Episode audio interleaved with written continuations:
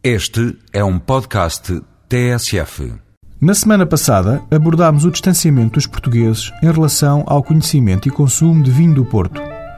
Pois o vinho desta semana é praticamente um ilustre desconhecido, apesar de ser português, com elevada qualidade e uma história única e secular. O vinho da Madeira é uma pérola do Atlântico, um vinho raro e que merece o seu interesse e apreciação. Tome nota porque se aproxima a festa do vinho da Madeira.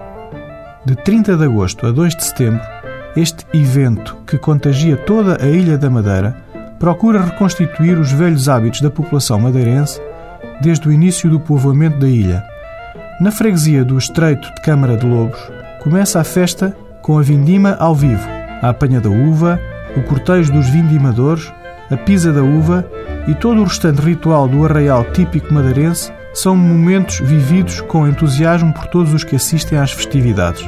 No centro do Funchal decorrem diversos espetáculos alegóricos de luz, som e folclore alusivos ao vinho e às vindimas. O Instituto do Vinho da Madeira organiza uma ampla prova de vinhos.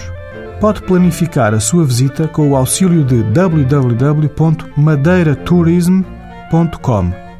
Como vinho diário, surgiu-lhe um tinto alentejano, Vinha da Defesa, 2005 da Finagra, o produtor da Herdade do Esporão. E como vinho de calendário, prove um Madeira da empresa Henriques e Henriques com 15 anos de lotes de malvazia, a casta louvada por Shakespeare, uma entrada de ouro no universo do vinho da Madeira. Até para a semana com outros vinhos.